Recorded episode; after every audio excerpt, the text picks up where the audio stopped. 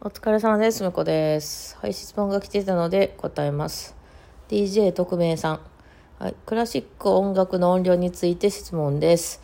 ロマン派のクラシックの楽曲を CD や配信などの音源で聞くと、オーケストラのピアニッシモとフォルテッシモの時の音量差が大きすぎて、大音量になってびっくりしたり、フルートやバイオリンソロ、ピアニッシモのところは逆に小さすぎて聞こえなかったりします。幻想交響曲、アルプス交響曲、交響詩、海、交響、えー組曲シェーラザードなどです。音量の差は生で聞いてもそうなのか、実際にクラシックのコンサートを生で聞いたことがないので分かりません。生で聞くともっと聞きやすいのでしょうか。あと、録音では、えー楽弦楽器は他の楽器より残響が少ないように感じるのですが、同じ場所でも楽器によって響く量は分かってきますかバイオリの音量は人数が増えても極端に大きくならない気がしますが、合わさると音が柔らかくなるからでしょうか。もしよろしければ教えてくださいと。ふんふんふん。なるほど。えっ、と、どこから答えたらいいかな。えー音量の差は生で聞いてもそうなのか。なるほどね。まあ CD とか配信とかそういうデジタル的なところで聞いてる、えっ、と、いきなりめっちゃでかなったりね、ちょ、よう聞こえへんなみたいなんで音量上げたらその後すごいデカウトになってびっくりしたりとかしますよね。まあおすすめとしては、あの、チャーコスキーのね、ピアノコンチェルトのね、2楽章から3楽章に行くところとかね、あとはラベルのボレロなんかね、ずっとだんだん大きくなっていくので、あの、ずっと音量下げながら聞くみたいななんかなったりしますよね。えーとですね、あの、まあその、C、CD とかでよく聞いてらっしゃる音量幅を、まあその、なんなんていうの、そのつまみみたいなで、まあ0から10みたいな音量があって、もう10やとむちゃくちゃでかいな、で0やとほとんど聞こえへんなみたいなやとしたら、えー生では、あの、マイナス100からあのプラス100ぐらいの大きさの差があります。あの、なんていうかね、まあそこまでいかんかったとしても、例えば生でそのクラシックのコンサート、特にこんなあのシェーラーザードとかアルペンシンフォニーとか聞きに行ったりした時の感じが、まあ0から100やとするならば、CD の音量って本当真ん中のあの40から60ぐらいの音量差しかありません。はい。なので、現、あの、生のコンサートはもっと小さい音からもっと大きな音までです。でもそういうふうにしてしまうと、あの、すごく、ね、家で聞いたりするときは聞きにくいので、あとそのね、鼓膜が破れそうなほど大きな音から、ほとんど聞こえないような小さな音までってなってしまうと、現在のいわゆるね、家の中で聞いたりする分には、ちょっとあれなんで、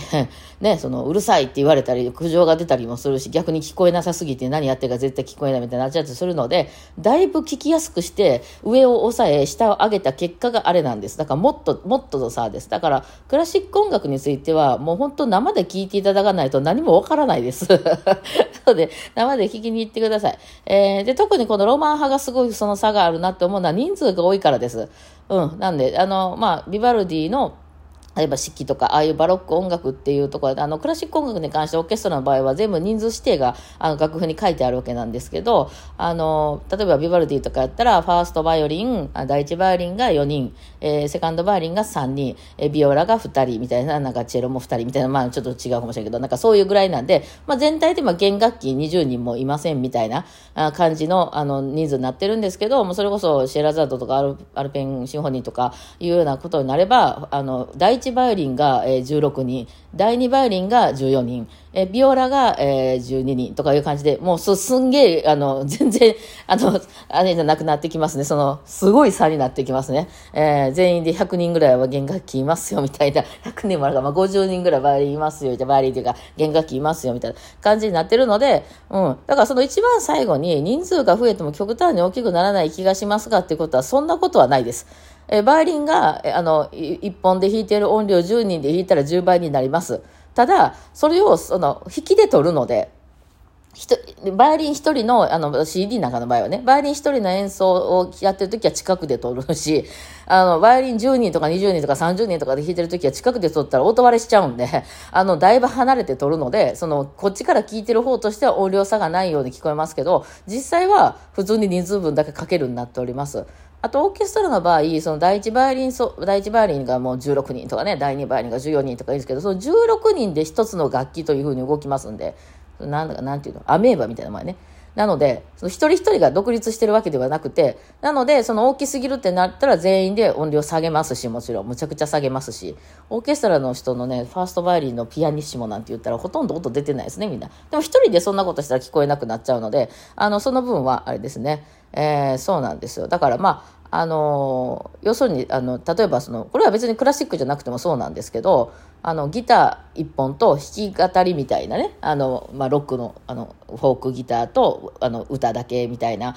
あのでやる時とあとはもうすげえヘビーメタルバンドのあのなんかフジロックとかでやられるようなでっかいあれになった時あのコンサートになってもうその近くで聞いたら耳がおかしくなってキーンってなりましたみたいなコンサート、えー、みたいな時になった場合ってでも CD にしたらその耳がキンってなりましたみたいなところのものすごい遠くからその歌と弾き語りとか流すことはないじゃないですか。近くで撮るでしょマイク。だからお客さんに聞こえるのを大きくするでしょ。だからその辺はあんまり音量差がないように見えますけど実際そこで聞き比べるとあのとてつもない音量差になっております。はい。でそれを楽しむのがクラシック音楽なんですよね、まあ、マイクは一切使いませんけどクラシックの場合はもう恐ろしいぐらいの大きな音量からえなんかなんて？全然聞こえへんけどみたいなのをでも何千人もいるホールの中でそれをみんな聞き耳立てて聞こうとするっていうのがクラシックなんですよね。だからあの今のマイク文化に慣れてはる方はねちょっと音小さすぎへんって言いますね。で、その差を楽しむもんなんですよ。みんなで聞き耳立てて、なんか言ってはるみたいな、すごい、ものすごい、だから、その、もちろん席なんかもできないし、あの、雨の音をカシャカシャ言ったり、カシャカシャする服なんか着ていったら、あの、何を考えたのやということになります。うん。だからそういうのも全部込みで楽しむのがクラシックの本さんね。まあ、ぜひとも絶対一度行ってください。から行かないとわからないと思いますね。はい。残響はあれですよね。楽器によって全然ちゃいますよね。うん、そうですね。ただ音量という意味では、例えばトランペットなんていうものは、あの、かなり大きな、バイオリンに比べたら大きな一本でね、大きな音が出ますんで、その分そういう響くようなホールで弾いた場合は、大きな音なんで響くよねっていうことに、なります。バイオリンの場合は、バイオリンの場合も、いわゆるストラディバリウスみたいな、よく名機みたいな、ものすごい大きな音でして響きますんで、残響もすごい感じに聞こえますけど、例えば3万円ぐらいのバイオリンを同じ場所で同じ人が弾いても、ほとんど響かないよねってなります。音量がかなり小さいのでね、なります。あとですね、クラシック専用のホール、サントリーホールだったり、大阪やったシンフォニーホールだったり、いうようなところっていうのは残響がものすごい長いです。あの、手手拍子パーンってやっただけで、パン、パン、パン、パン、パンみたいな、あの、こだわりにならへんけど、えっ、ー、と、ちなみに、えっ、ー、と、大阪のシンフォニーホールっていう、まあ一番クラシックに特化してるホールっていうのは残響2秒と言われております。あーって言った後に2秒響くっていうぐらいの、その、それは生なのに、その、なんていうの？わざと、なんか、なんていうの？リバーブをかけてるとかじゃないのに、それぐらいなるような作りになっておりますのは、残響っていうのはもうその場所とか撮った場所とかによって全然変わってきますし、えー、クラシック音楽の場合は、だから外で弾いたりすることはほぼないっていうのはそういうことなんですよね。それも込みの音楽になってて、響くことを前提に皆さん演奏していきますんで、その、いきなりね、カフェとかで弾いたらもういきなり響かへんような感じになってしまって、我らみたいなそういうとこをメインにしてるポピュラー弾きっていうのは、もう響きをつけます。あの、の私がいつも F 型かましてるのはそれなんですね。えー、その大きいとこで弾いたような感じのバイオリンの音に聞かせるように響きをリバーブでつけるということをするんですけど、えー、そうしないとですね、全く響かないので、うん、そういうふうにしておりますね。だからクラシックの人なんかがなんかイベントとかでちょっとこういう、そういうホールじゃなくて、あの、外で弾いたり、なんかビルの1階で弾いたりみたいなことをするとですね、なんか全然いまいち感動せんなみたいになるのはそういうことですね。やっぱホールとかいうところは結構綺麗に響いてるのでっていうことですね。はい。まあそんな感じでございますね。音量差に関しては本当に、あの、すごいですよ。クラシック、特にそのプロのオーケストラの演奏っていうのは、ちょっともう、あの、ビリビリして耳が痛い、うるさいっていうところの大きさまでな、大きくなったり、ほとんど聞こえないのが、まあまあ生で聞いて一番面白いなと思うのはラベルのボレロじゃないでしょうかね。初めのあのスネアとかはほぼほぼほぼ聞こえません。